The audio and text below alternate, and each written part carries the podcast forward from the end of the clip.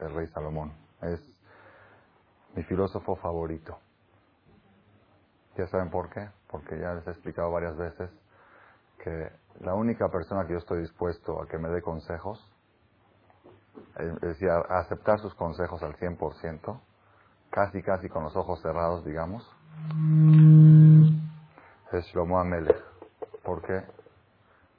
Un hombre que tuvo todo, tuvo todo, todo el dinero del mundo, todo el poder del mundo, todas las mujeres del mundo y toda la sabiduría del mundo. El hombre más inteligente de la historia, el hombre más rico de la historia, el hombre que más mujeres tuvo en la historia, el hombre que más poder político tuvo en la historia. Así es que ustedes estudiaron un poquito la historia. No hubo un hombre más poderoso que el rey Salomón. Shlomo Amelech es uno de los pocos reyes que dominó el mundo entero.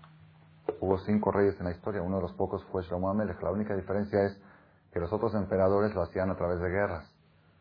Y Shlomo Amelech sin hacer una sola guerra y sin matar a una sola persona, llegó a dominar todo el mundo. Decir que el poder del rey Salomón era un poder absoluto. Era un poder que venía a través de ejércitos de guerras. Era una subyugación, una sumisión, que todo el mundo se sometió a las órdenes de Shlomo Amelech. Le traían regalos, como es famosa la historia de Malkat Sheva, la reina, como dicen, la reina Saba, Malkat Sheva, que ella vino, no podía creer lo que existía un rey como Salomón y cuando vio se aposternó a él, trajo todos joyas y oros de África. Entonces, Shlomo Amelech, hay gente que dice, el dinero no es lo más importante, porque nunca lo tuvo. Hay gente que dice, esto no sirve, pues porque nunca lo probó. Hay gente que dice, no es bueno sexo, pues nunca, nunca fue, como dicen aquí, reventado, nunca se fue a divertir. Así, un ejemplo, Mashar, Shlomo Amelech tuvo todo. Todo lo que quieras, lo que se pueda ocurrir, probó todo. Entonces a él sí, y él escribió un libro que se llama, escribió varios libros, pero uno de los libros donde él sintetiza toda su experiencia y la expone a la humanidad, ¿cuál es? ¿Qué libro es? No, Mishlés Proverbios, Mishlés Filosofía, pero es eh, Eclesiastes, eh, Kohelet. En Kohelet, ahí es donde Shlomo Amelech sintetiza lo que aprendió en base a la experiencia, no en base a, los estudios. Quizá lo que dice Mishle, lo que dice en Proverbios, lo escribió Shlomo Amelech en su juventud. Así traen los libros. Lo que dice en Coelet, Eclesiastés lo escribió en su vejez. Cuando ya, cuando ya, como se dice, ya pasó todo. Y el que lee Coelet va a ver que dice, yo busqué y, y busqué el sentido de la vida y pensé que esto es lo más importante. Dije que es bueno divertirse, que es bueno pasarla bien. Aquí trae todo. Y llegó a las conclusiones que llegó. Una de las cosas más impresionantes que dijo Shlomo Amelech dentro de su filosofía es, dijo así,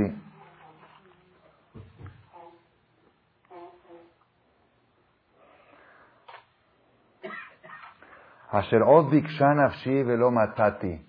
Otra cosa más que buscó mi vida y no encontré. Biksha nafshi, mi alma buscó algo que no encontré, no he encontrado. ¿Qué? Ejat me elef matzati. Uno de mil he encontrado. En todas las cosas de la vida he encontrado uno de mil. De mil malos he encontrado uno bueno. De mil doctores inexpertos he encontrado un doctor experto. De mil, en todo he encontrado de mil uno bueno. De Isha de Jolele lo matzati. Pero una mujer buena entre mil no he encontrado. Así dijo, el rey Salomón. Así literalmente. Ejad me, elef matzati. Uno de mil he encontrado en todo, menos en la mujer. Así dijo el rey Salomón.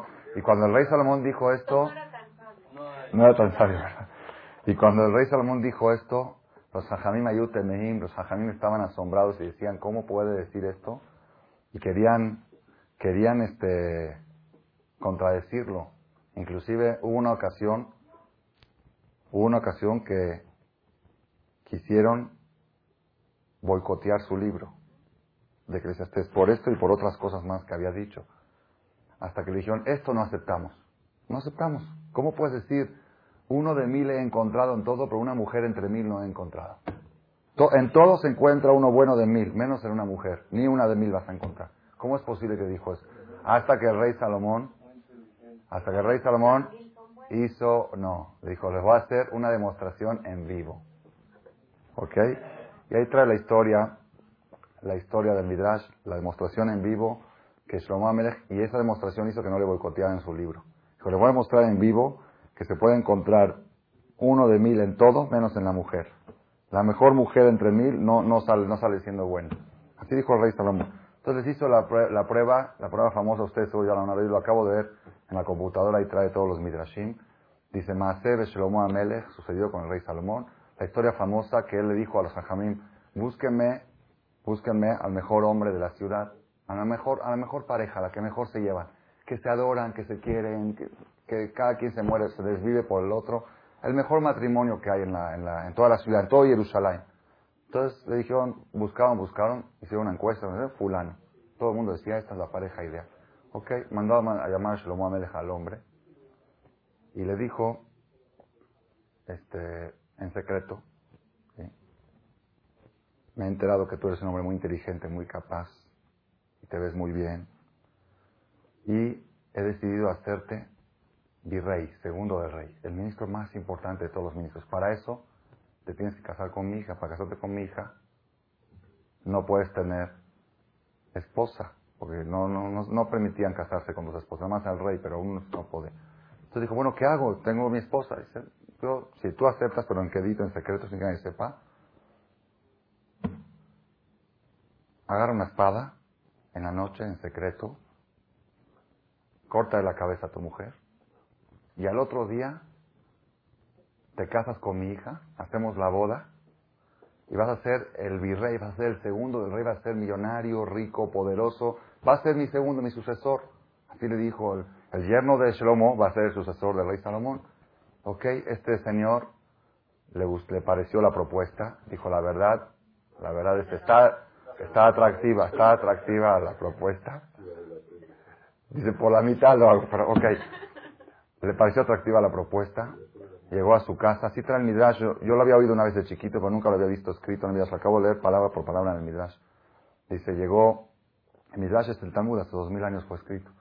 Llegó el marido a su casa y estaba entre que sí, que no, la mujer le preparó una buena cena y todo así normal.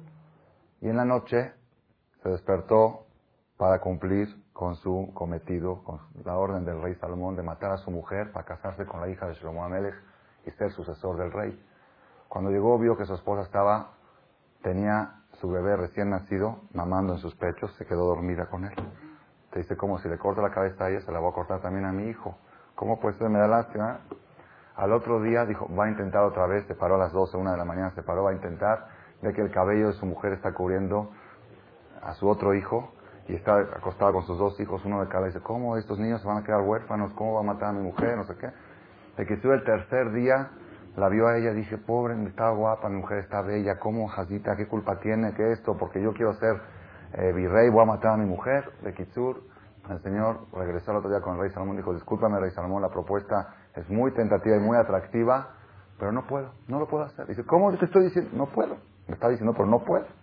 No me no, mi corazón no me da, no puedo. Ok. Pasaron 30 días y mandó a llamar a la mujer. Digo, por favor, en secreto, que nadie se entere, en quedito. Tú eres una mujer muy bella, tú eres una mujer muy guapa, muy bonita, te ves muy bien. Y yo me quiero casar contigo. Y te quiero hacer la princesa de todas las princesas. La vas a ser la más preferida de todas mis esposas. La, la número uno tú vas a ser. Porque es la mujer más guapa que hay en la ciudad. Más bella, más buena. Dicen que eres una buena mujer, que tienes buenos modales. Le dijo todos los piropos del mundo. Le dijo, nada más hay un problema. Shetish, no se puede un hombre casar. Es prohibido, es haram casarse con una mujer que tiene otro hombre. ¿Ok? Es haram, es, pecado. Entonces, ¿cómo me voy a casar contigo mientras tienes marido? Bueno, ¿qué hago? Dice, yo te recomiendo, si tú aceptas mi propuesta, toma una espada y corta de la cabeza a tu marido y al otro día nos casamos. Y vas a ser la ministra y princesa de todas las princesas. Si trae Midrash palabra por palabra, casi textualmente le estoy traduciendo. Entonces la mujer dijo, pues, ok, me parece muy bien. Luego dijo el rey Salomón, pero yo ahorita quiero comprobar mi tesis, que uno de mil vamos a encontrar en todo, y en la mujer ni uno de mil. Entonces yo estoy opinando que esta mujer sí lo va a hacer. Entonces, ¿cómo va a permitir que mate a un hombre? Entonces, ¿qué hago? Ahora dijo, ahora estoy cayó él en la trampa. Entonces, ¿qué hizo el rey Salomón? Hizo una espada de, de plástico, de así de, de, hule, una espada de, una espada de así de, de, algo material, así de madera, de algo que no, pero la hizo, la disfrazó como si fuera que es de, le dijo, mira, yo tengo una espada especial que en 10 segundos le corta la cabeza a tu marido. Porque si vas a agarrar una espada no buena, se va a dar cuenta y es peligroso. Tengo una espada que yo la afilé especial para este cometido. Entonces la dio y se veía muy brillante, muy filosa, todo. Dijo, ah, se la llevó escondida así y se fue allá. Cuando llegó allá, el hombre llegó de su trabajo, la mujer, hola mi vida, mi amor, bienvenido, la abrazó, ¿qué tal mi rey? Te hice una cena, te puse tu plato preferido. Y de veras, le puse su plato para despistarlo, para que no se le vaya a ocurrir algo, una sospecha. Mi reina, mi rey, mi amor, mi vida, tú eres todo para mí, tú, tú, todas las palabras del mundo le puso, toda la... Después de que acabó de cenar el hombre, le dijo a ella, oye, vamos a divertirnos. A mí me gusta cuando nos divertimos, ¿o qué? ¿Qué quieres? Unas copas, ¿no? Tomar unas copas. Yo sé que a ti te gusta. Le puso copas y le ponía, tómate otra y tómate otra y vamos a bailar y vamos a esto. De Kitsur, hasta que lo emborrachó y a las dos, tres de la mañana se quedó planchado dormido en la cama. Cuando llegó la hora, ya que lo vio bien, bien dormido, se acercó la mujer, tocó a ver si estaba bien dormido, vio que sí estaba bien dormido, agarró, sacó la espada del rey Salomón y empezó a desgarrarle el pellejo. Pero como, como era falso, entonces de repente, oye, no corta, no corta. El hombre, boom, ¿qué estás haciendo? Me salió sangre. ¿Qué estás haciendo? ¿Qué te pasó? Cuenta. Me dices lo que pasó, te hago pedazos, le dijo el hombre a la mujer. Entonces ya le tuvo que contar todo. Y fueron los dos con el rey Salomón. El rey Salomón se rió, mandó a llamar a Fajamín. Dijo, ¿quién tiene razón? Dije que uno entre mil en todas las cosas vas a encontrar uno bueno de mil malos. Y en la mujer, ni una buena entre mil malas no vas a encontrar. Quizá entre diez mil sí, pero entre mil no.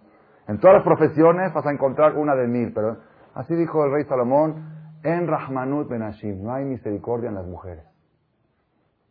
Yo digo lo que dice el rey Salomón y lo que dice el Midrash, ¿ok?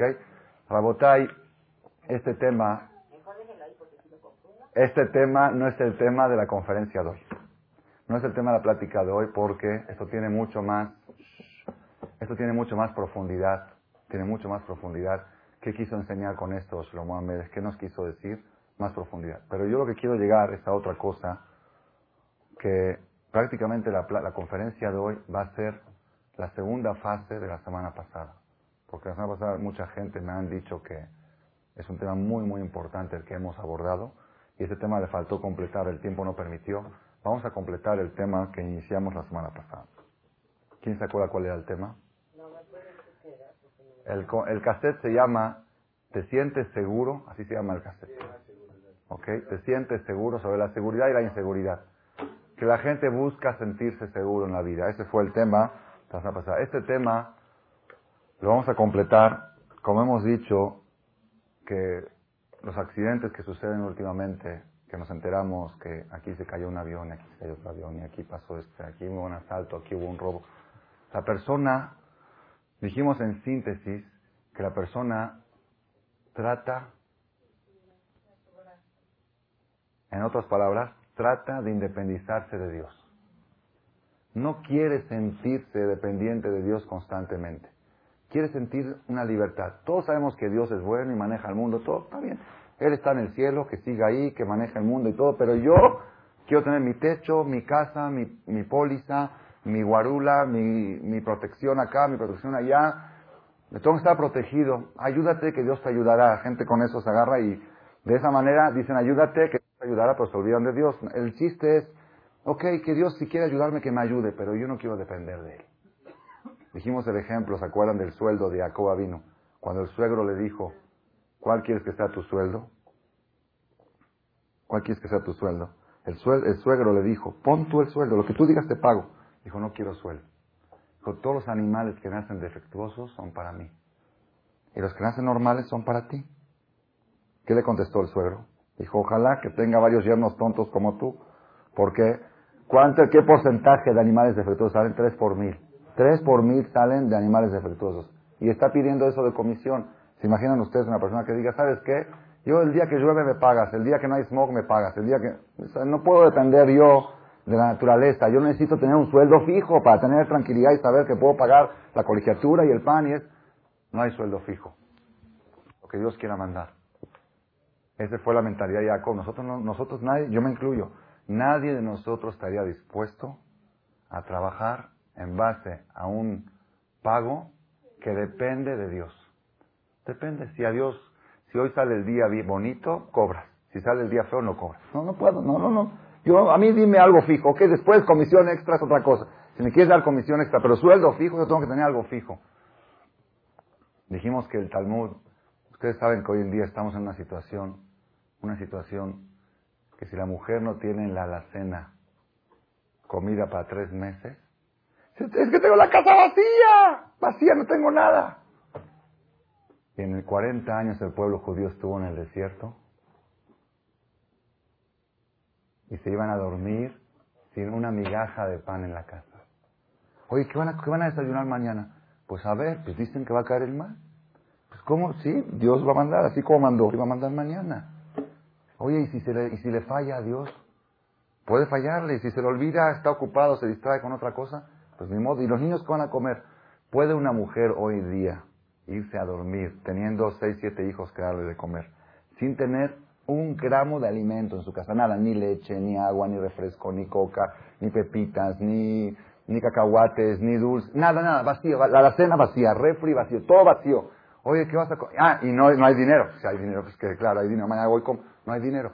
Oye, ¿qué van a comer tus hijos mañana? Pues a ver, mañana me paro, voy a rezar a Dios, voy a salir a trabajar, a ver qué consigo, voy a ganar algo y le traigo a mis hijos. ¿Alguien de nosotros está dispuesto a vivir una vida así? 40 años vivió el pueblo judío en el desierto antes de entrar a Israel con esa filosofía, con esa educación. Los primeros días hubo gente que, juntó de más. Y Dios le dijo, no junten de más. Yo les voy a mandar diario lo que necesitan.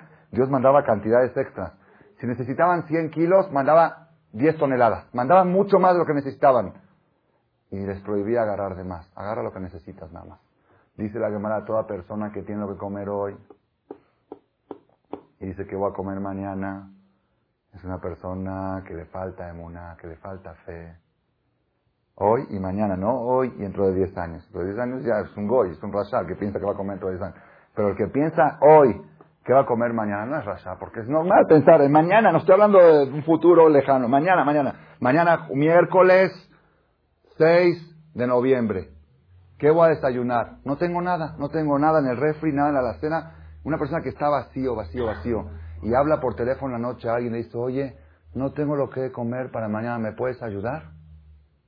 Te falta fe. ¿Por qué? ¿Quién te dijo que vas a amanecer mañana?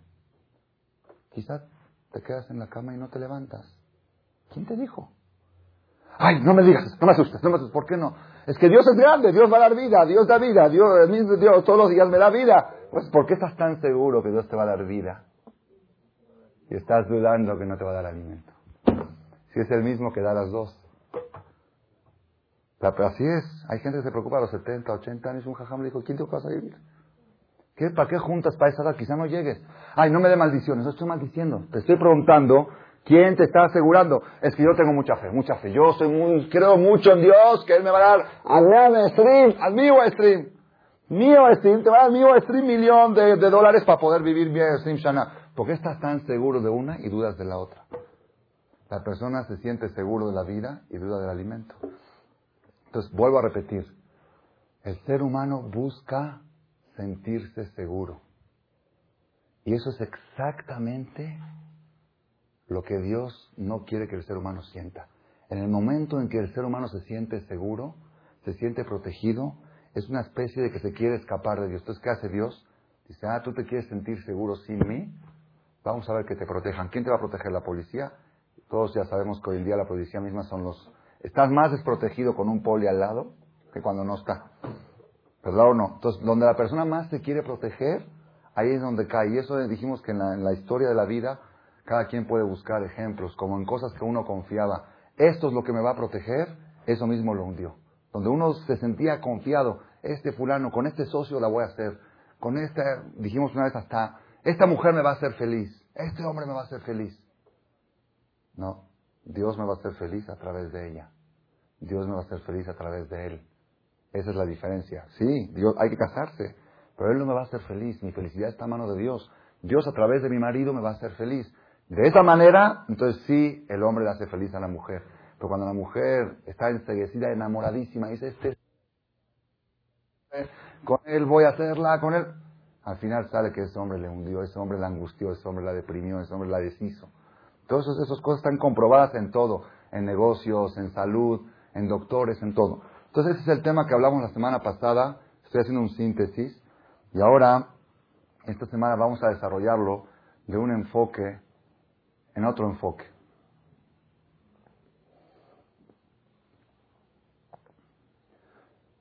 Dijimos que la persona, el ser humano, para poder tener la protección divina, para poder tener el resguardo, para que Dios proteja a la persona, necesita, ¿qué necesita el hombre para que Dios lo proteja? Sentirse dependiente de él.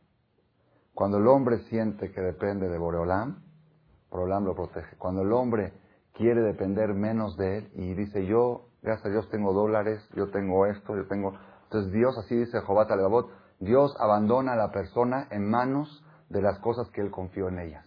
Tú confiaste en fulano, ok, que fulano te proteja. Tú confiaste en esto, a ver que esto te haga. A ver, este es el que te va a proteger, que te proteja el dólar, a ver el dólar, el peso, el peso. Donde la persona deposita su confianza, Dios le demuestra que no puede confiar en eso. Toda la tecnología, la tecnología moderna, una de las, el orgullo de la humanidad. El orgullo de la humanidad. Pues con la tecnología que hay hoy en día, estamos del otro lado. Del otro lado. Del otro lado. Hay computadoras. Hoy en día los aviones tienen, algunos aviones tienen computadoras que pueden despegar, volar y aterrizar sin piloto. Antes había computadoras que nada más pueden viajar sin piloto. Pero el despegue y el aterrizaje, hoy en día los Airbus, los nuevos últimos aviones, los últimos 10 años, pueden despegar, volar, ir a su destino y aterrizar exacto, con precisión, con mil, mil. Dicen que es más seguro que el piloto. De tan, tan seguro, tan bien programado que está, es más seguro que el piloto. Y cada avión de esos nuevos les ponen tres computadoras de esas. ¿Por qué tres? Si se descompone una, está la otra que lo protege descompone la segunda hasta la tercera que los protege. Entonces ya es, una, es, un, poderío humano, la protección que nos ha dado la tecnología. Es algo impresionante. El avión de Aeroperú tenía las tres computadoras. Y en un instante fallaron las tres. Fallaron las tres, dice en el tablero, dijo el piloto, no veo nada en el tablero, nada. No sé si estoy yendo para arriba, para abajo, a la derecha, no sé, no sé para dónde estoy yendo pidió permiso para retroceder y para regresar al aeropuerto y pidió que le manden un avión para dirigirlo, un avión guía para dirigirlo. Era la una de la mañana y no, estaba nublado, no se veía nada. Y el piloto trató de regresar y cruzó el aeropuerto y sí pasó por el aeropuerto, pero no lo vio. Y al final, ¿cómo, cómo fue que cayó el avión? El avión no cayó. No, el avión no cayó. El piloto viajó al mar. Pensó que estaba, estaba volando, no sabía si volaba para allá o para allá. Voló para abajo y se metió dentro del mar a 280 kilómetros por hora. Así ya están los estudios. Ya, gracias a Dios, ya rescataron los cadáveres de los... De los y mañana, lo, mañana lo entierran a al Yehudi de México que... Sí, un Yehudi, un Brodman. Sí. Sí, gracias a Dios fue un milagro que rescataron a 300 metros de profundidad, rescataron el cuerpo. Con un robot, sí. Ya lo habían detectado hace dos semanas y luego le mandaron un robot y, y rescataron varios, varios cuerpos. ¿Ok? De todos modos, de todos modos, Rabotai, la persona, la persona confía en la tecnología. Ahora hay mucha gente que dijo, a partir de esos accidentes últimos que se han oído, yo ya no viajo en avión. Yo ya no viajo, ya no. Hay una señora, yo leí en, un artículo de una revista en Israel, de una señora que toda su vida no ha viajado en avión y toda su vida dice, le dice a la gente que no viajen, no viajen. ¿Cómo pones en peligro tu vida? Si saben, entonces cuando pasó el accidente de TWA en julio, el, el vuelo que iba a París, y murieron muchos israelíes que viajaban a Tel Aviv y a París. Entonces esta señora le habló por teléfono a todos sus familiares. Les dije, sigan viajando, viajen en avión, sigan viajando en avión, así burlándose de ellos a todos sus familiares. ¿Ya vieron las consecuencias? Hace 15 días. No, hace 15 días cayó un avión de Ecuador, de Ecuador lleno de combustible.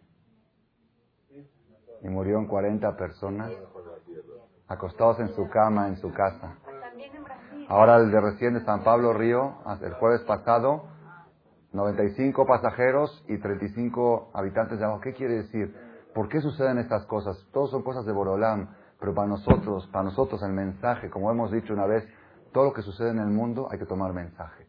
¿Cuál es el mensaje de todas estas cosas que están pasando últimamente? ¿Saben cuál es el mensaje? No hay escapatoria de Dios.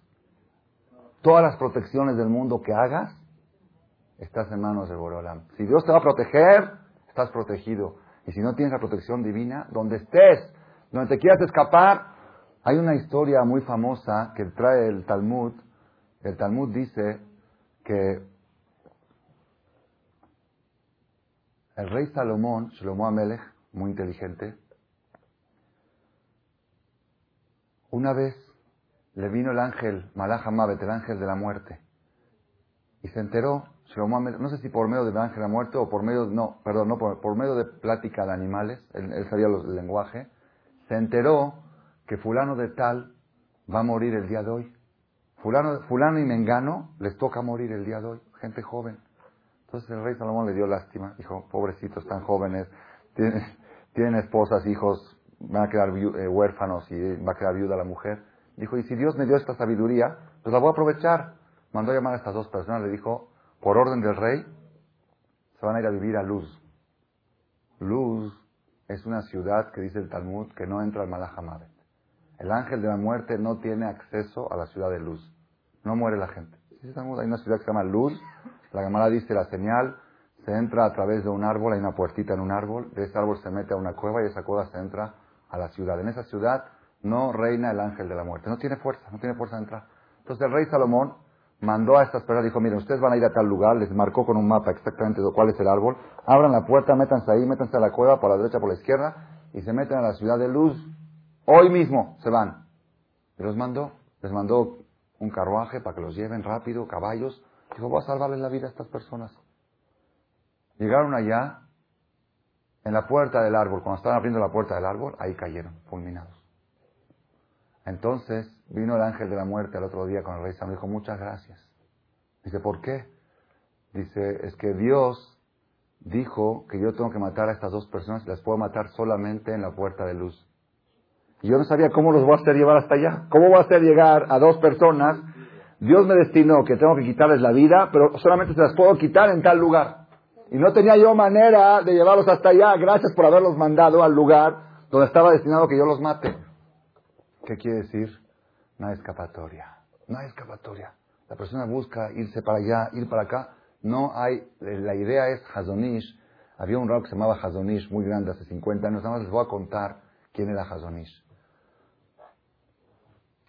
Lo que yo les voy a contar ahorita, lo oí hace 20 años en la Yeshiva, cuando llegué a Israel. Lo leí en libros que cuentan la historia del Jajam este que falleció, fue, es contemporáneo, falleció como hace 40, 50 años. Y cuando llegué a México, hace unos pocos años, me lo confirmó un doctor que vive aquí en México, que él estuvo tres años ejerciendo de doctor en Israel, que el doctor mismo, el protagonista de este relato que les voy a contar, se lo platicó. Dijo, yo soy el protagonista. ¿Cuál, cuál es la historia? Hace como 40 años, o 50, hace, hace muchos años, iban a hacer en Israel la primera cirugía de cerebro abierto. La primera de la historia de la medicina de Israel, en Israel, van a hacer una cirugía de cerebro abierto. Es una, cirugía muy complicada. El doctor este era un doctor creyente, que tenía fe, no era muy religioso, tenía fe, y estaba muy preocupado porque si le salía bien la cirugía, pues su fama se iba para arriba. Y si le salía mal, pues quizá su carrera estaba en juego. Entonces él, como siendo creyente, fue a pedirle una verajá a Hazonish. Rabbi Abraham Yeshayahu Karelitz, se llamaba, le llamaban Hazonish por su libro. Fue a pedirle yo, que era un rabino más grande de esta generación, hace como, hace como 40, 50 años, fue a pedirle verajá. Cuando fue a pedirle la verajá, le dijo, yo no te voy a dar verajá. Yo te voy a decir cómo hacer la cirugía. Agarró una hoja, así cuenta el doctor, les digo que me lo comprobó, el que quiere saber cuál es el doctor aquí de México que me lo contó, se lo contó el mismo doctor protagonista, el que hizo la cirugía. Dice, me agarró una hoja, me dibujó el cerebro, me dijo, cortas por acá, cuando llegas a esta parte ten cuidado porque hay una vena muy delicada, bajas, luego le subes, cuando abras vas a encontrar esto, en primer lugar vas a ver esto, en segundo esto, en tercero esto, esto no toques, ten mucho cuidado, esto hazle así, esto hazle allá, y que tengas mucho éxito. Y se llevó el mapa, dijo, si sigues estas instrucciones te garantizo el éxito. Llegó el doctor, no sé cómo, tuvo confianza y tuvo fe, y él mismo, era la primera vez que lo iba a hacer, puso el mapa delante de él, lo estudió bien, hizo la cirugía al pie de la letra. Y fue la primera cirugía de cerebro abierto con éxito que hubo en Israel. Llegó el doctor junto con todos los doctores a lo del Hazonish y le preguntaron en qué universidad estudió y cuántos años. Dijo, jamás en mi vida he abierto un libro de medicina. Entonces, ¿de dónde sabe? Afojba, afojba de. Busca en ella y busca en ella que todo está en ella. Se dice Pirkeabot. Busca en la Torah y sigue buscando en la Torah y vas a ver que todo está dentro de la Torah. Yo dentro de la Torah estudié cómo está, cómo está el cerebro hecho ahí. En la Gemara está en Julín, cuando analiza el animal para que sea kosher, como dice todas las partes de los miembros. El que estudia la Torah Hoy en día yo no puedo, si ustedes me preguntan a mí cómo se hace una operación de cerebro abierto, no tengo ni siquiera idea por qué, porque yo he estudiado uno de mil de lo que hay en la Torah. Por una persona que estudió gran parte de la Torah, como fue Hazonish, sabe mucho más que los doctores. Hazonish dijo que él tenía la receta para curar el cáncer. Dijo, él sabe la medicina para curar el cáncer. ¿No? Dijo, ¿por qué no la dice? Dijo Hazonish, en cada generación y generación tiene que haber una enfermedad que no tiene cura. Para que la persona que confía en los doctores diga, ¿y si me llega a pasar esto? Ya no hay quien me salve. ¿Están oyendo la botella de Hazonish? Dijo, ¿qué voy a ganar? Si yo sé que si yo le doy esta medicina a la humanidad, resuelve un problema, pues la doy. Pero yo sé que no va a resolver. ¿Por qué? Porque tiene que haber, por supuesto, si los médicos van a llegar a descubrirla, y todos estamos viendo, casi casi ya están llegando a encontrar, muchos tipos de cáncer ya tienen cura, ya están llegando a encontrar vacunas, y ya están surgiendo las otras. Ya están, se están oyendo una y otra. Por acá, una persona me contó, una persona me contó que un tío de él, un hombre multi, multi, multimillonario, de mucho, mucho dinero. Una vez tuvo lo aleno, un hijo de él tuvo una enfermedad grave, y el papá llegó con los doctores y dijo, presupuesto ilimitado, curen a mi hijo. Le dijeron, sí, la medicina está muy avanzada, tiene mucho lo que, ok. Hay una vacuna que cuesta tres mil, que cueste 10, tráiganla. Si hay que construir un hospital aquí en México para mi hijo, que lo construyan. No hay, no hay límite. Nada más curen a mi hijo. Curen a mi hijo los doctores le daban muchos ánimos, sí, hay soluciones, le trajeron ejemplos como curaron a fulano, curaron a mengano. Todo, todo iba más o menos en un proceso, era una enfermedad delicada, pero tenía cura.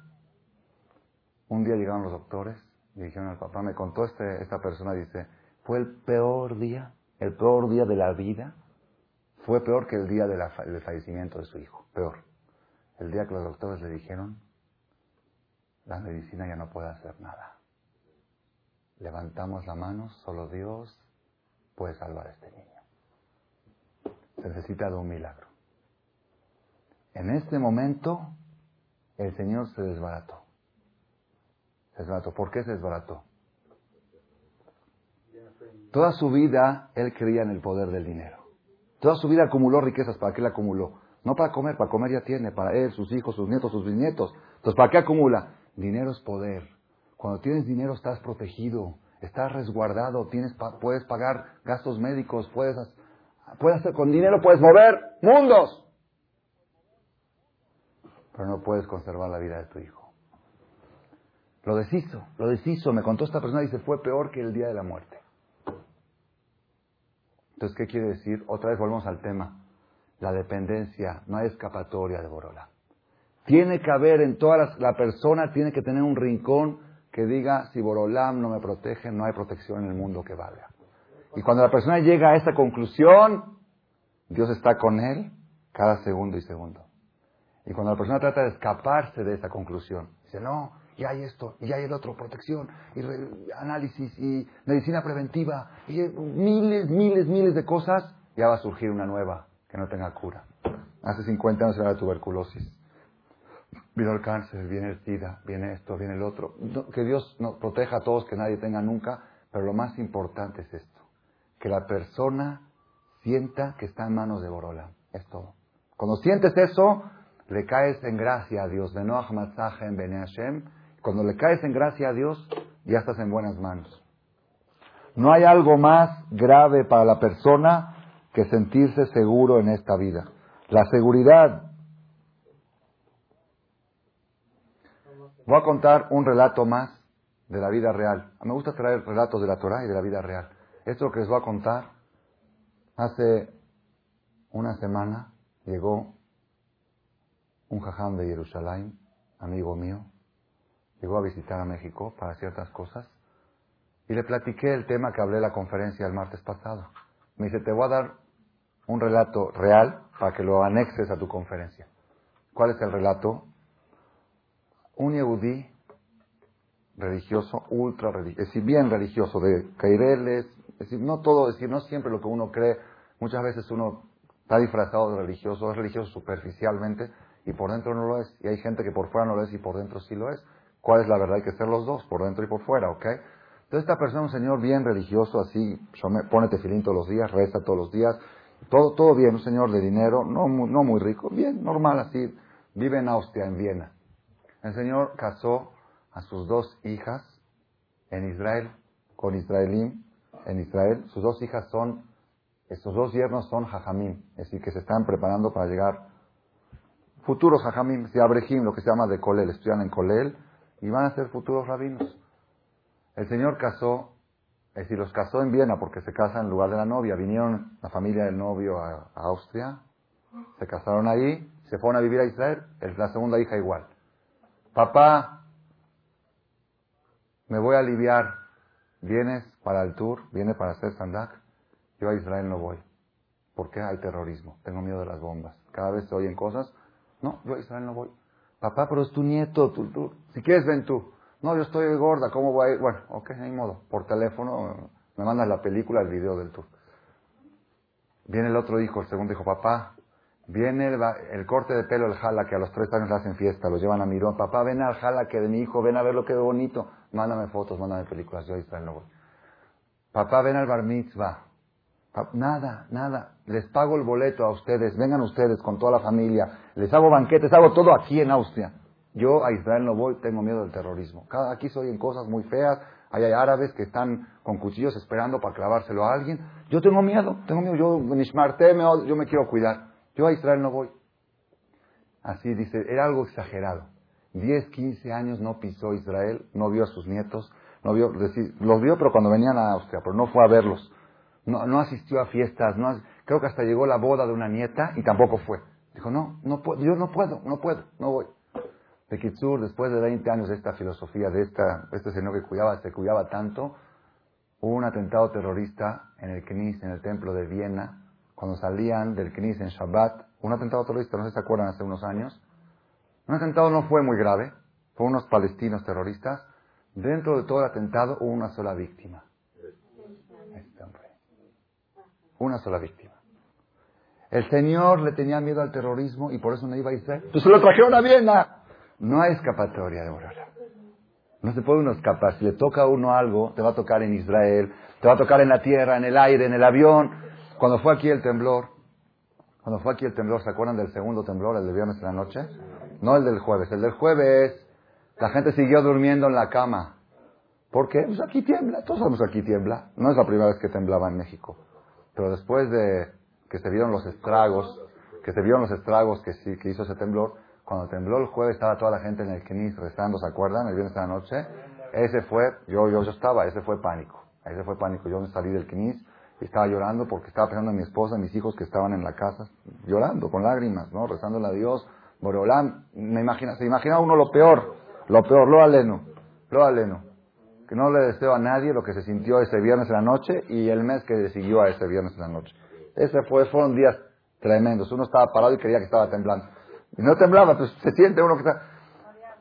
la, la persona, ¿por qué? ¿Saben por qué? La persona siente, ¿qué es lo más, qué es lo más seguro que hay en el mundo? ¿Qué es lo más seguro? La tierra. La tierra es lo más seguro. Estoy, la tierra. Estoy en el aire, estoy con miedo. Estoy en el barco, estoy con miedo. Estoy en la, la tierra, ya, estoy en la tierra. Ah, ya. Por lo menos estoy pisando suelo. Pero cuando ya también eso es inseguro, uno se vuelve loco. Dice, bueno, entonces, ¿qué hago? ¿A dónde voy? ¿A dónde me escapo? La, todo está inseguro, no hay a dónde ir. Regresaba yo después de que ya paró el temblor, ya regresamos a la casa y íbamos por el camellón de, de Horacio, que está ahí en Polanco, lo conocen. Caminaba por ahí y todas las señoras con sus bebés cargados ahí en la calle. Todos los paisanos, todos, todos, todos, todos cargando su bebé, temblando, temblando. Y la gente me paraba, jajam, ¿se puede ir ahorita a tomar el avión? Porque Shabbat, ¿no? Hay gente que respeta eso. ¿Se puede ahorita el viernes, ¿se puede ahorita tomar el avión? Es buena pregunta, ¿verdad o no? ¿Qué les contesté? Le dije, si en el avión estás más segura, sí. ¿Sí? ¿Estás segura que no te va a pasar nada? Sí. Pero como no estás segura, entonces mejor quédate aquí, quédate en tu casa y pídele a Dios, Borolán, que te proteja. La persona busca sentirse seguro. Y lo más seguro que hay, que es la tierra, tampoco eso es seguro. Donde quieras sentir seguridad, Dios te demuestra que no es seguro. Ese es el mensaje de la, de la parte, vamos a decir, de la parte negativa. Rabotai, la Torah tiene relatos y relatos impresionantes, ejemplos, cómo la persona cuanto más se asegura a veces, más seguro se siente. Les voy a dar un ejemplo muy cómico, gracioso, que lo aprendí este año. Yo estudio la Torah todos los años, cada año estudio la Torah, y a veces me asombro, ¿cómo puede ser que el año pasado lo estudié y no encontré esto? Es un tesoro. Jacob vino. Ustedes saben la historia de Jacob vino es famosa, tengo dos conferencias, se llama Experiencias de la Gerilea. Jacob vino, llegó a buscar novia a casa de Labán. ¿Quién era Labán? Labán era su tío, hermano de su mamá. Le dijo la mamá, vete a buscar una de las hijas de mi, de mi hermano, porque son de la familia, conocidos. ¿eh? Ok. Jacob se fue cargado de dinero y llegó sin un quinto. ¿Sí saben por qué? Porque lo persiguió el hijo de Esab para matarlo y la única forma de salvarse fue darle todo. Le dio todo lo que tenía. Dijo, el muerto se considera, el pobre se considera como muerto, toma todo. Llegó sin nada, sin un quinto. Salió el suegro, Labán, el futuro suegro, el tío, salió a recibir a su sobrino, que iba a ser su futuro yerno. Y dijo Labán así, sí, sí, mi cuñado Itzhak, cuando vino a buscar a mi hermana Rivka, vino cargado con diez camellos de oro y plata y un documento Ahora, todo esto seguro generó intereses durante, después de 40, 50, 60 años. Imagínate cómo debe de llegar su hijo cargado a pedir a mis hijas. Imagínate, son fortunas incalculables. Cuando le dijeron que llegó Jacob, ¿saben qué es lo, qué es primero? No, ¿qué es lo primero que hizo? Quitó todas las abogadas de que tenía en la casa. Él tenía ídolos en su casa. Sabía que los hijos de Abraham y Jacob no, son idólatras, son monoteístas. Quitó todo, así le dijo a Pinitia Bait, pásale. Yo quité todo lo que hay en la casa, todo, todo, la televisión, todo quité, con tal de que vengas, todo. Sí, ya puedes entrar a la casa, quité las figuras, quité todo, nada más entra a la casa. Cuando vio, dijo, oye, ¿dónde están los camellos? No vio camellos, no vio nada. Entonces, se acercó, mi vida, mi sobrino, lo abrazó, dijo, seguro de tener aquí la cartera. Así trae la cámara, lo abrazó por todos lados. Dijo, le palpó y vio nada, cuerpo, huesos, no tocaba nada. Después de que lo abrazó, dijo, bueno, la última opción que me queda pensar es que trae algún diamante. Como, como tenía miedo que lo asalten, de tan millonario que es. Trae un diamante muy chiquito y se lo puso en la boca. En la boca, entonces por eso lo besó. Así trae la mano, lo besó. Dijo, a ver si aquí, si trae cachito lo besó, vio vacío, se hundió. No hay nada. Le dice, oye, Jacob, ¿qué onda? Entonces, le dijo Jacob, lo que pasa es que yo me, persiguió a mi sobrino para matarme, el hijo de Saf, y, este, y yo me tuve que escapar y cuando me alcanzó me iba a matar, le entregué todo mi dinero y no sé qué, y me, nada más me siento muy apenado, no sé qué. Entonces le dijo el tío Labán, le dijo, bueno, pues ni modo, eres mi sobrino, te tengo que recibir, pásale, pásale, ni modo, lo va a dejar bien la... Así le dijo, dijo, ajaje usariata, tú eres mi familia, eres mi hermano, eres mi sobrino, ni modo, te tengo que recibir en la casa, ¿verdad o no? Te enteras que viene un sobrino millonario, de repente te das cuenta que es un pobre hombre muerto de hambre. Entonces, ¿qué dices? Pues ni modo, pues ni modo, me da pena, ¿qué puedo hacer? Lo tengo que recibir. Ahí se desilusionó Labán. ¿Ok? Entonces, ¿qué hizo Jacob? Ya que estaba durmiendo y comiendo en casa del tío, dijo, voy a trabajar. Fue a trabajar al ganado, se puso a trabajar. Luego vino el tío y le dijo, oye, ¿acaso porque eres mi sobrino vas a trabajar de gratis? Dime, ¿cuánto quieres que te pague? Le dijo, no quiero sueldo, te voy a trabajar siete años por Rachel, Viteja, Actana. Por Rachel, tu hija la pequeña. Tres condiciones le puso Rachel, tu hija la pequeña. ¿Por qué le puso las tres? Sabía que su tío era tramposo. Dijo, Rachel, no otra Rachel, tu hija. A tu hija, tú puedes decir, bueno, voy a cambiarle el nombre de Lea, le voy a llamar Rachel.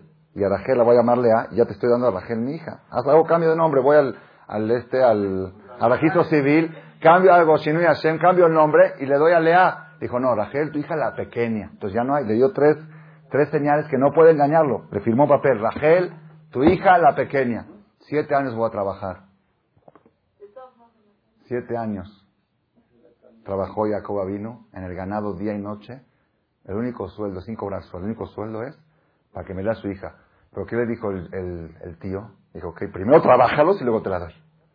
No le dijo a crédito, te doy a mi hija y luego me trabaja siete años. No, ahorita como llega, llega el, el yerno, llega el muchacho a buscar a la muchacha y que dice, dice, oye, ¿es buena familia? ¿Tienen buenos modales? ¿Tienen buenos hábitos? Preguntan, ¿son buena familia? ¿A qué se refiere buena familia? Nunca hemos visto un hombre que ha trabajado siete años por una mujer.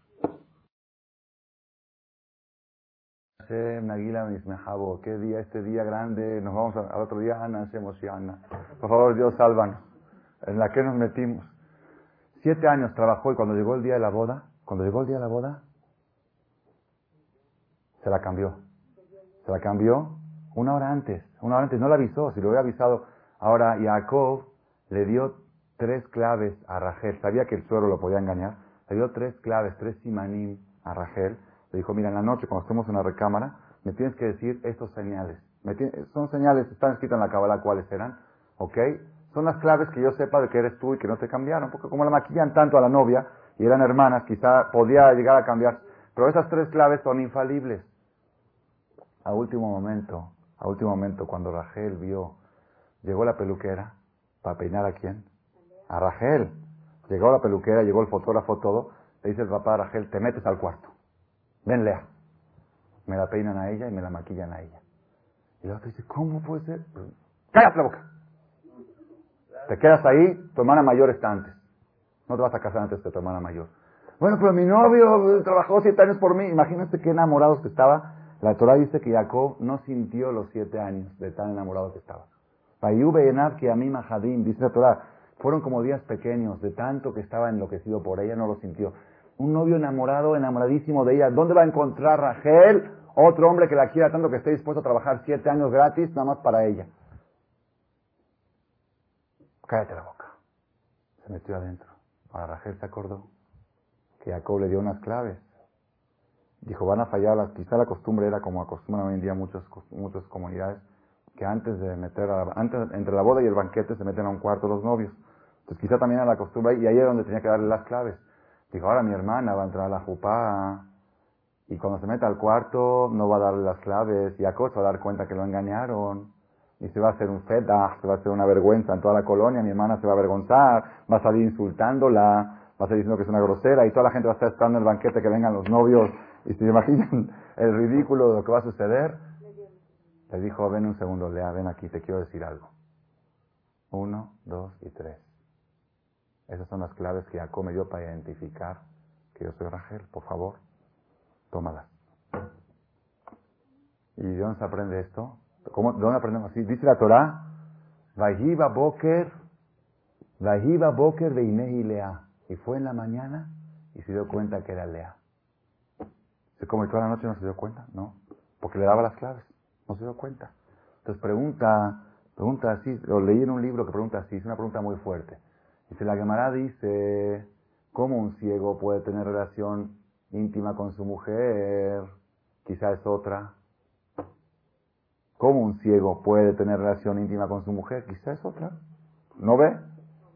Contesta la Gemara con la voz.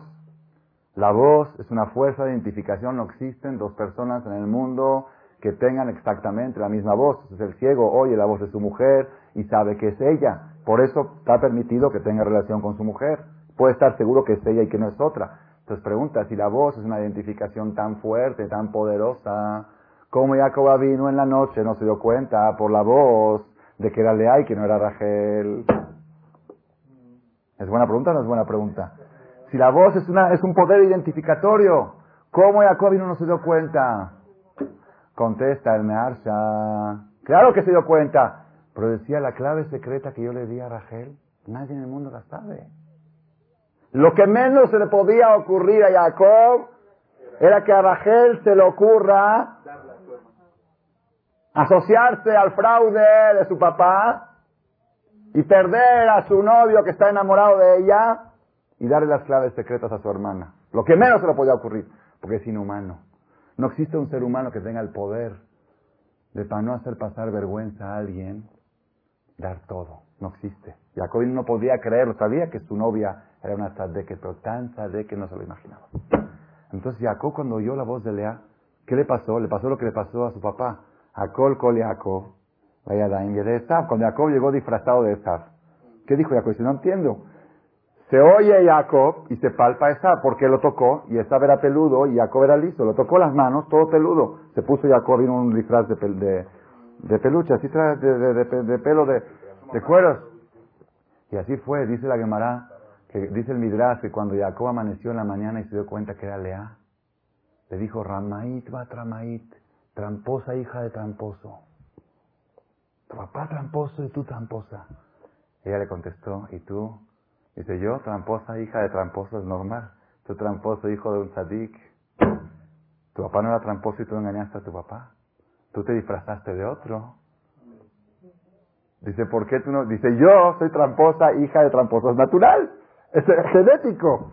Pero tú, ¿tramposo de dónde? De ¿de dónde saliste tramposo? Tú estás peor que yo. Así le contestó ella. Yo soy Ramay, Bat Ramay. Tú eres Ramay Ben Sadik. Entonces, pongan atención, ¿por qué traigo esto, Rabotai? ¿Cómo puede ser que Jacob no se dio cuenta, no identificó a Lea por su voz? ¿Por qué? Sí la identificó, pero dice, para mí es más fuerza identificadora las claves que le di. Quizá con la boda cantó mucho y se quedó ronca y, la voz le sale parecida a la de Lea. Algo así, pero las claves secretas que yo le di es más identificación que su voz. Eso la confundió a Jacob y hasta la mañana se dio cuenta que era toda la noche no se dio cuenta. Entonces, ¿qué pasó? Pongan atención. Así, esto lo leí en un libro este año. Un libro muy, muy fuerte que explica al Midrash. ¿Cómo puede ser que Jacob no identificó a Lea? Ahora yo me puse a analizar, dije así. Si Jacob no le hubiera dado las claves a Rachel, ¿qué hubiera sucedido? Luego luego se da cuenta, oye, esta es la voz de Lea, esta no es Rachel. Pero por ser que le dio las claves, ¿y para qué le dio las claves? Para estar más protegido, para estar más seguro que no me van a engañar. Eso, eso hizo que caiga en la trampa. Esa protección. Él dijo, yo quiero estar 100%. Bueno, la Torah dice que con la voz ya es suficiente, sí, es un 90. Yo quiero estar 100% seguro. Ese 10% que le aumentó, lo hizo caer. ¿Están oyendo la botella? Esto es, es un musar impresionante. En la vida la persona a veces dice, yo estoy protegido, Baruch Hashem, tengo un seguro. Pero ¿qué va a pasar si el, si el seguro quiebra? Es una cosa rara, pero puede pasar. Protégete y ahí, ahí te hundes. Donde, cuando la persona quiere estar seguro a mil por mil, seguro, pero seguro que no falle, eso lo hizo caer a Jacob Vino. Es algo impresionante como la Torah nos enseña. En este mundo, no busques sentirte seguro. Siempre siéntete relacionado con Boreolam. Yo les voy a contar algo del Talmud algo del Talmud que ustedes se van a quedar impresionados. Y con esto van a entender por qué empecé con el rey Salomón que dijo, uno de mil encontré. Dejadme elef matati. ¿Qué quiere decir? Pongan atención. ¿Qué quiere decir uno de mil encontré? Dijo el rey Salomón, uno de mil encontré y una mujer en mil no encontré. ¿Qué quiere decir uno de mil encontré? Dice el Talmud así. Mil niños entran a la escuela a estudiar Torah a estudiar Humash. 100 de ellos, 900 se van para afuera y 100 quedan para estudiar Mishnah. De los 100 que estudian Mishnah, llegan a la preparatoria y 90 quedan afuera y 10 quedan para estudiar Gemara. En la Ishibaya que es Gemara. De los 10 que entran a Gemara, 9 quedan afuera y uno queda jajam bien como debe de ser. Quiere que de mil que entran a la escuela a estudiar Torah de chiquitos, sale uno. Así dijo el rey Salomón. Y de las mujeres, mil que entran a la boda, no sale una. Así, es, así dijo el rey Salomón. Mil de los que entran a estudiar Torah, al final sale uno. De las mil mujeres que entran a la boda no encuentro uno. Quizá en diez mil sí, pero en mil no encuentras. El rey Salomón. La pregunta es otra. La pregunta es, lo de la mujer no, no es la conferencia, lo de otro día lo vamos a explicar con más amplitud. La pregunta es otra. ¿Es cierto que mil que entran a estudiar sale un jajam? Vayan a ver las estadísticas. De mil niños que entran a la primaria a estudiar Humash, salen a la secundaria 980 y 20 caen. De 980 que entran a estudiar a la secundaria Mishnah, entran a la yeshiva, la preparatoria 950 a estudiar Gemara. Y de los 950 que entran a estudiar Gemara, salen 300 jajamim. Así están las estadísticas. Y el rey Salomón dice que sale uno de mil. Es una pregunta. El Talmud dice hace dos mil años de mil alumnos que entraban a estudiar Torah, salía uno jajam. Ahora entran mil y salen trescientos. Entonces estamos mejor que hace dos mil años. Estamos mejor que en la generación del Talmud.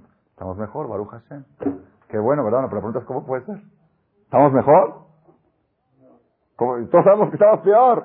Todos sabemos que las generaciones van en decadencia. Yeridat Adorot, no Aliat Adorot.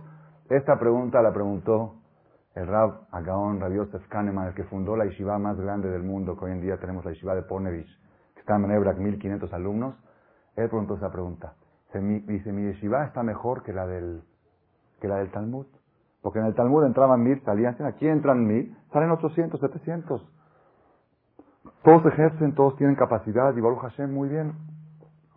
¿Cuál es la respuesta a esto? ¿Cuál es la respuesta a esto? Pongan atención, Rabotai, pongan atención, ahora se van a Agárrense bien fuerte de la silla. El Talmud en Maseje Ta'anit, Ta'anit, página 31, columna 1, cuenta, Lo ayuyamim tobim le Israel, no había días festivos para Israel, quemó tu Beab, Bayom Kippurim, como el día 15 de Ab, tu Beab, después de Tisha B'Av, tu Beab y Yom Kippur, y el día de Kippur. ¿Por qué días tan festivos? Shebahem Benot Israel Yotzot Jolot Bakramim, que en esas fechas las hijas judías, las solteras judías, salían en bolas, en grupos, a los campos, y ahí venían todos los chavos a pescar la fiesta de Kippur, pero sin baile. Sí, sí, así es como la fiesta de Kippur, ahí está el origen de la fiesta de Kippur, nada más que no se bailaba, porque es haram bailar con una mujer que no es tu esposa, ¿ok? No bailaban con ellas, nada más iban a, a ver pero dice la Gemara, ¿por qué eran días tan festivos? Dice, nadie usaba un vestido propio. Todas las mujeres, era ley, en Tuba y en Kipur eran prestados. Esto me lo prestó mi prima, mi cuñada, mi vecina. ¿Por qué? Para no avergonzar a la que no tiene. Nadie tenía vestido propio. Todo este traje me lo dio mi cuñada, este me lo prestó mi prima, este me lo prestó mi... Entonces no se avergonzaba. La que no tenía, nadie sabía quién tiene y quién no tiene. Porque todo el que tenía vestido algo, aunque era muy bonito, quizá no era de ella. Así trae el Talmud. Ok, este es un tema, algún día vamos a, cuando llegue tu vea vamos a hablar más largo. Pero miren ahora lo que viene. Tanu Rabanán, estudiaban los hajamim, y Afiafioche Baem, las mujeres más guapas que había en ese grupo, de las que salían a los campos para que los hombres las observen, ¿qué decían? Mayo Ombrot, ¿qué les decían a los chavos? Tenúa en ejemplo yofi, fíjense en la belleza. Shena Isha era yofi. La mujer está hecha para belleza, así dice el Talmud. Hay una parte en Talmud donde dice que la mujer, el sentido de la mujer es su belleza. Fíjense en la belleza, es, yo soy mujer, fíjense en la belleza. Meyuhasot Shebaem, mujeres que no eran tan bellas, pero eran Meyuhasot, ¿qué es Meyuhasot? Que tenían un abolengo. Abolengo quiere decir Yehus, que su papá era tzadik y su abuelito tzadik y gente buena, gente de buena familia, lo que le llaman. No de buena familia de esto, de buena familia de... Ombrot, ¿qué les decían? Tenuan ejem la mishpaja, fíjense en la familia. Shena Isha era Lebanim, la mujer es para traer hijos. Los hijos salen como los abuelitos. Entonces fíjense En el abolengo es lo más importante. La belleza va y viene, pero los genes se heredan. Entonces, fíjense. Ok. Y así las, las hijas de los, de los millonarios decían, fíjense en el dinero, porque cuando tienen dinero van a ser felices. Así cada una es algo. Me paroche bahem, las más feas de ellas, que eran feas, sin familia y sin dinero. Feas de belleza, familia sencilla, familia baja, de la sociedad más baja y sin dinero. ¿Qué decían? Mayombrot kehu mikhahem leshem shamay. Cásense sin interés creado. Nada más por la misma de casarse. Hay una misma de casarse. Kehu mikhahem. Hagan su operación, cásense con nosotras. Leshem Shamayim. ¿Saben qué es Leshem Shamayim? ¿Qué es Leshem Shamayim? Cuando una persona hace algo sin interés, nada más porque Dios dijo, eso es Leshem Shamayim, sin intereses creados. Cásense con nosotras ni por la belleza, ni por el dinero, y ni por el abolengo, nada más por la misma de casarse. O bilbar, con la condición, se te ateruno desde que nos adornen con joyas de oro. Así está el Talmud. O bilbar, con la condición, ponen condiciones. Se te ateruno desde Ubin. Entonces preguntó el Rab Galinsky, Jacob Galinsky, un Rab que viene aquí a México, uno chaparrito mayor, dice, no entiendo. Las guapas no piden nada. Nada más, fíjense en mi belleza. La que tiene abolengo no pide nada, fíjense en la familia. Estas que están feas, sin abolengo y sin dinero, dice, cásate, no por interés, Shem Shamay, pero con condición, que nos adornes de joyas. ¿Cómo es posible? ¿Cómo es posible que estas ponen condiciones y las otras no ponen condiciones? Rabotai, pónganse a Esto, esta que yo la estudié muchos años, nunca me había dado cuenta. Miren qué filosofía, cómo esto cierra el broche de oro de toda la plática que hemos dado. Es así. Dice la mujer, ella, la mujer guapa, desde chiquita, su papá le está diciendo, Eres tan bella que va a haber cola para casarse contigo. Va a haber cola de muchachos de 100 metros. Y yo me voy a dar el lujo de escoger tu novio. Así le dice papá. Tú no te preocupes. Tu belleza va a estar todos los chavos encima de ti. Y ella se lo cree. Se lo cree. Cuando llegan 15 y 6 años, nadie la pela. 17 no la pela. 18 no la pela. El papá dice, oye, ¿qué pasa? Pues no sé, no toca, no llega nadie a tocar la puerta. Y el que llega, pues no sirve. ¿eh? Al final, al final, los 20, 21 años, visor, visor, como dicen, visor, de Koshi, al final tuvo que rogar, tiene que ir, por favor, fíjate, estoy guapa, fíjate, la mujer es para la belleza, ¿no ves que estoy bella? Ok, ok, sí, ok, ya me convenciste, ok. Y no pone condiciones. La otra que tiene abolengo, la otra que no es tan guapa, pero tiene abolengo, ¿qué es abolengo? Abuelito jajam, abuelos, todo familia, abolengo. Le dice el papá, ¿tú? ¿Sabes qué familia eres? Tu abuelito era esto y tu bisabuela era el otro y Moshe Rabbenu, tú, tú, tú, todo, hasta allá le llega. Todo el mundo va a estar atrás de ti. Estas familias están buscadas, son exclusivas, contadas con los dedos de una mano en todo el mundo. No hay con familia como la nuestra. ¿Sabes cómo van a estar todos atrás de ti? Llegan los 15 años, nadie toca la puerta, 16, 17, 18. Oye, ¿qué pasa? No sé, está raro, está raro. Dice, a los 20 años tiene que salir ella a buscar novio. Y dice, fíjate, yo soy una familia, fíjate la familia, fíjate. Y tiene que rogar al hombre que se fije en la familia. Dice, ok, ok, bueno, está bien, ya, la vanidad de la mujer, ok.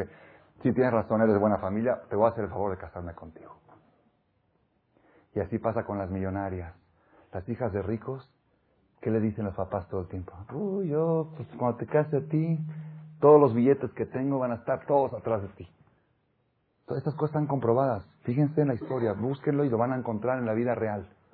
Todo el mundo va a estar atrás de ti, nada más sabiendo lo que espera de dote y lo que espera de millones. Todo el mundo va a estar atrás de ti.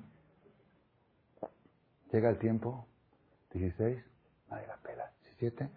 Yo me, me contó un grupo que fue un grupo de, de, muchachos y muchachas para, se van a Cuernavaca a fin de semana para para tratar de hacerlo de tu ¿no? Más o menos. Y me contó, me dice el muchacho, dice, hay una hija de un multi, multimillonario. Dice, nada más rogaba que la pelen. Rogaba que la miren. Nadie la miraba. Todos se iban para allá, no la volteaban a ver. Rogaba, vengan a ver, yo, yo soy fulano. No, nadie la pela.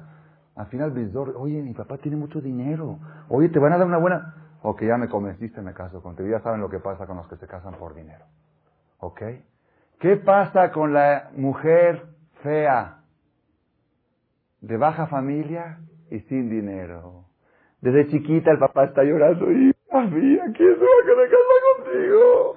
Hija mía, ¿quién se va a mostrar a ver, por favor? Reza la Boreolá, rézale a Dios, por favor. Lee Tehilim, desde los tres años ya tiene que estar leyendo Tehilim, por favor Dios, mándame un bueno, porque sin dinero, sin familia y sin belleza, ¿qué puedo esperar? Nada. Dios, solamente un milagro. Un milagro para casar a mi hija. Pongan atención, Rabotai. Dice la mujer, si de todos modos es un milagro, pues que venga con dinero también. Con la condición que me coronen de joyas. Si de todos modos no es natural. Si de todos modos Dios me está mandando al hombre, pues que me lo mande con dinero. ¿Están oyendo? Ponen condición. Le dicen, oye, cásate conmigo, Leshem Shamaim. No por belleza, y no por dinero, ni por familia. Con una condición. Que me pongas joyas. Oye, tú que si de todos modos Dios me está casando, no tú. Entonces Dios me casa, yo le pedí marido con dinero. Yo ya que le pedí, le pedí con todo. Está bien, es algo pele. Cuando una persona, cuanto más seguro se siente, al final acaba de diabad, de, panzazo, casa a sus hijas. Y cuando la persona está todo el día desde que nació su hija rezándole a Borán, por favor, Borolam, que le venga un buen muchacho a mi hija, por favor, desde chiquita, desde bebé, de recién nacida, pues ya que, ya que Dios manda, pues que mande con todo, con dinero, con, con todo. Está leyendo, esto es, esto es, Rabotai, les voy a decir, ya para terminar la idea, para cerrar el broche de oro de la idea. Había un señor, así cuentan, un mashal, quizás fue verídico, fue a pedir un préstamo bancario, una hipoteca para comprar un departamento. ¿Cuánto es la hipoteca? 40 mil dólares, 50 mil dólares. ¿Cuánto tiene que pagar? 300 dólares mensuales durante 20 años, 30 años con los intereses. Pues ya saben, más canta hipoteca. Pero necesitamos garante. Un garante. ¿Quién es tu garante? Trajo un garante fulano, no, este no sirve. Otro garante fulano. Al final trajo un tío, a un tío, un aval, un tío multimillonario, conocido por los bancos, famoso, famoso. Oye tío, quiero comprar un departamento, el banco me está ofreciendo, pero necesitan que... ¿Tú no me firmas? Ah, claro que sí, firmó el tío. Cuando el banco vio esa firma, dijeron, te damos 400 con esa firma, lo que sea. Firmó de aval. ¿Cuál firma el aval? Si el deudor no llega a pagar, el aval paga. ¿Ok? ¿Ok? El señor se tomó el préstamo, compró el departamento, fue pagando, luego se le hizo difícil, empezó a haber gastos, primer mes no pagó, segundo mes, si después ya de un año ya no podía pagar, el banco le mandó una carta, le mandó otra carta, al tercer mes le mandan la carta al aval, se mira, el deudor no está pagando, por favor, páganos las mensualidades de 300 dólares por mes en menos de 24 horas reciben un cheque de 45 mil dólares. Era el capital más intereses. Entonces el banco le mandó una carta diciendo que aquí hay un error. Ellos no mandaron a pedir los 45 mil dólares. Ellos mandaron a pedir que pague las mensualidades que tiene atrasado. No, no, no tiene que pagar todo, las mensualidades atrasadas.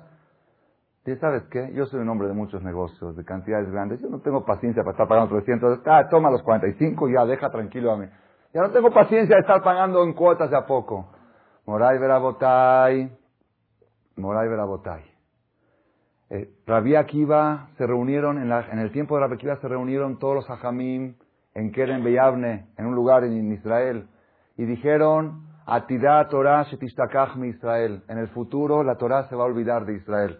Con todas las persecuciones, con todas las inquisiciones, con todos los holocaustos, con todos los galuts, se van a desparramar tanto los judíos en el mundo que ya no va a haber cabeza para estudiar Torah, ya no va a haber yeshivot, ya no va a haber escuelas y se va a borrar la Torah del pueblo de Israel, se le va a olvidar mi Israel.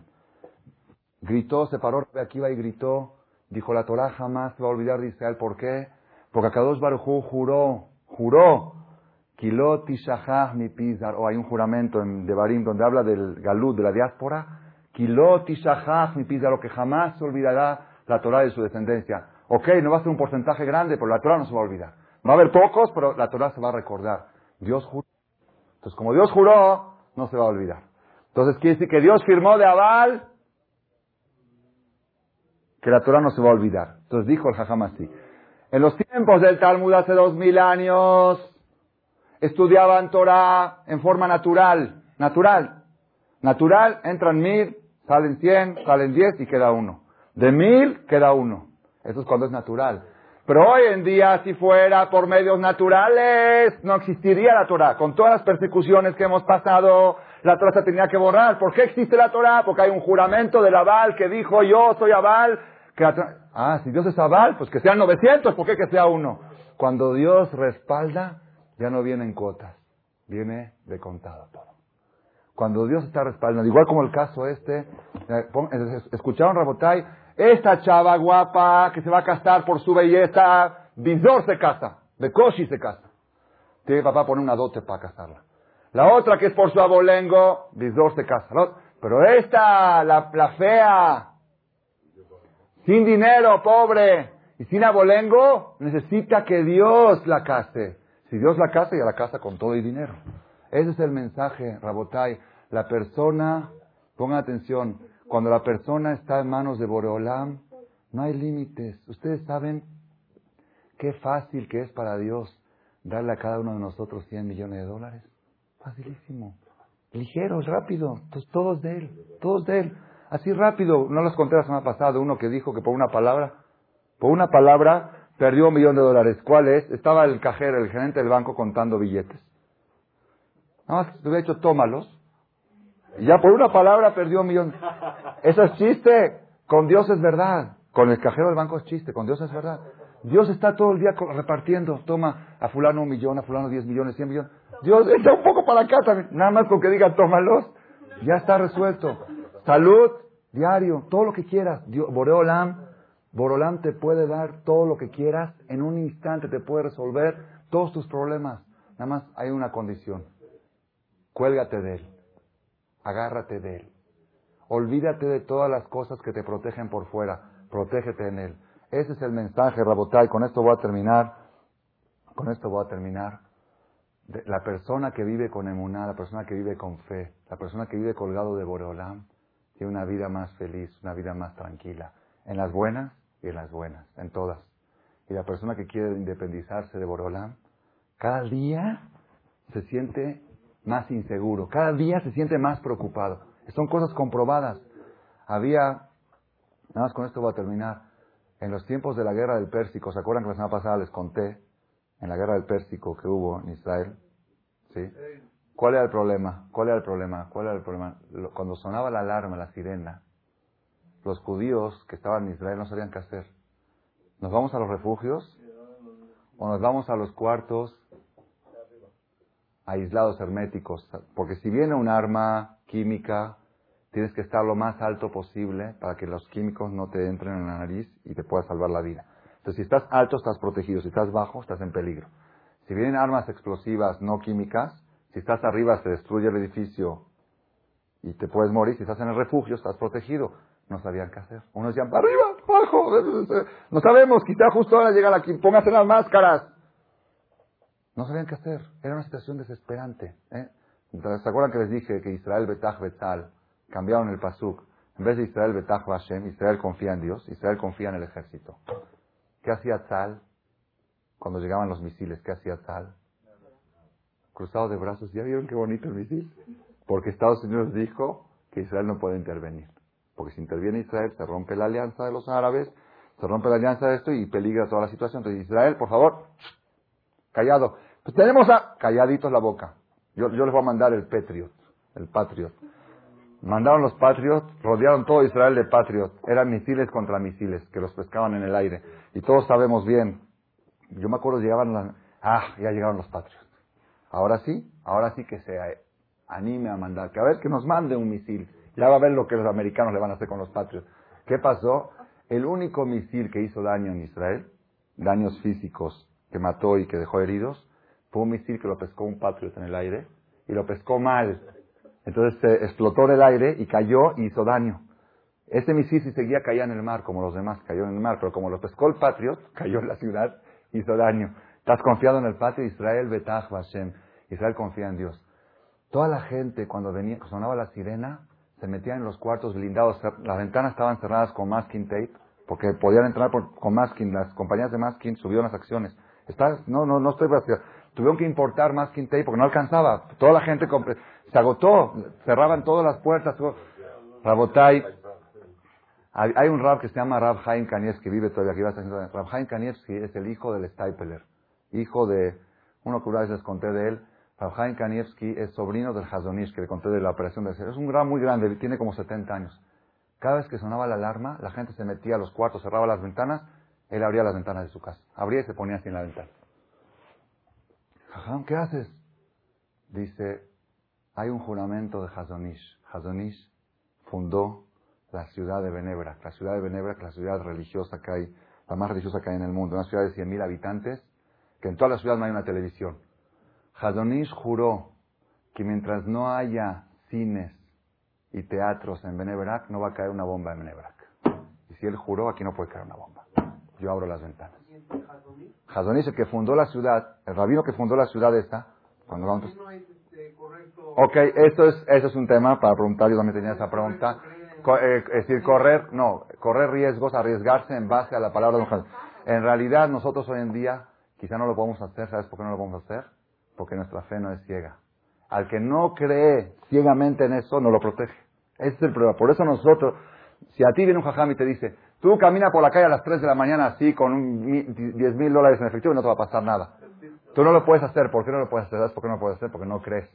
Porque no estás seguro que si él te lo dice estás protegido. Tú dices, bueno, pues el jajam lo dijo, pero ya sabes. No, no, no, no, no.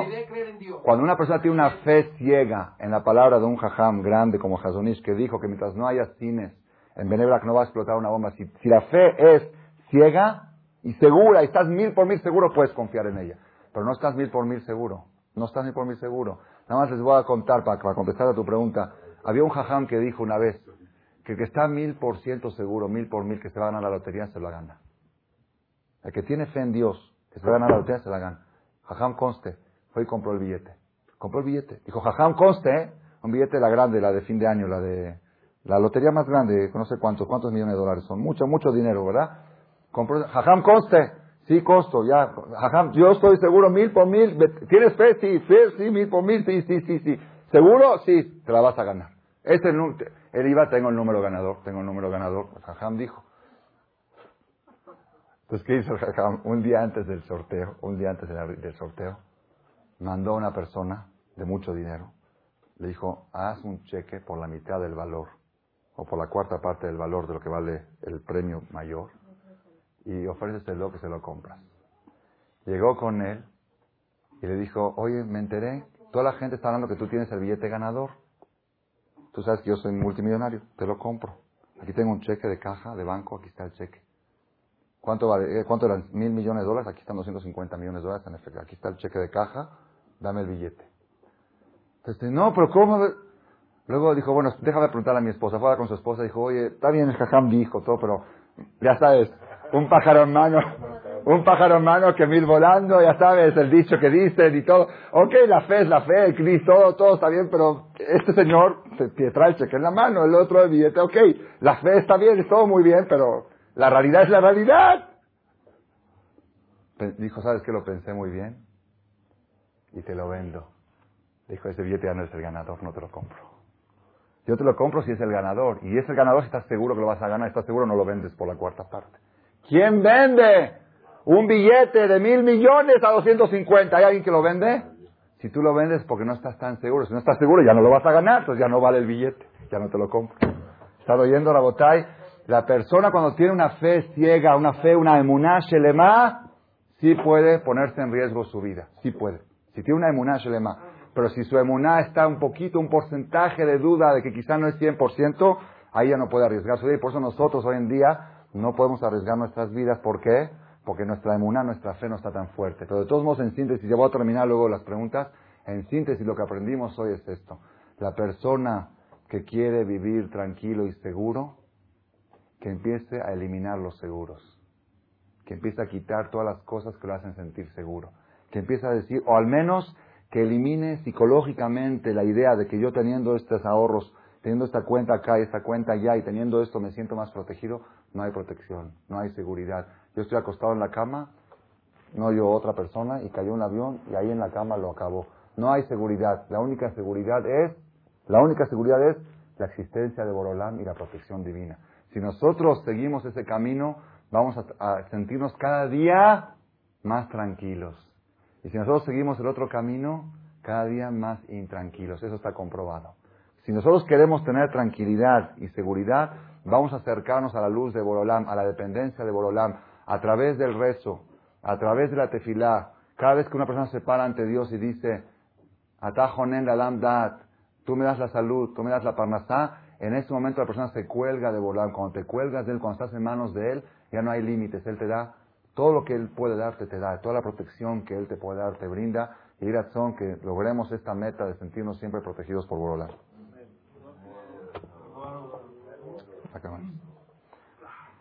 A ver, la pregunta. El que no dijo arbitra, y vamos a decir arbitra aquí en el salón de al lado a la derecha. A ver. Gracias por su atención a este shiur del Rav Malech. Les recordamos que pueden visitar la nueva página de shemtov.org en el internet www.shemtov.org. Actualmente la página cuenta con varias secciones. Noticias sobre las actividades de Shem Tov a nivel mundial, escuchar o bajar las últimas conferencias del Rav Malek, escuchar o bajar la alhaja del día, imprimir o estudiar desde su computadora la perashá de las semanas, estudio diario de Gemara, Daf Yomi en español, sincronizar su iPod con podcast, un manual para crear su propio CD de las conferencias que existen en la red, adquirir libros con entregas internacionales con la metodología del Rav Malech de español, fonética y hebreo simultáneamente, así como ubicar las ciudades en donde se reparten CDs a nivel mundial. Es que la misbot y muchas gracias.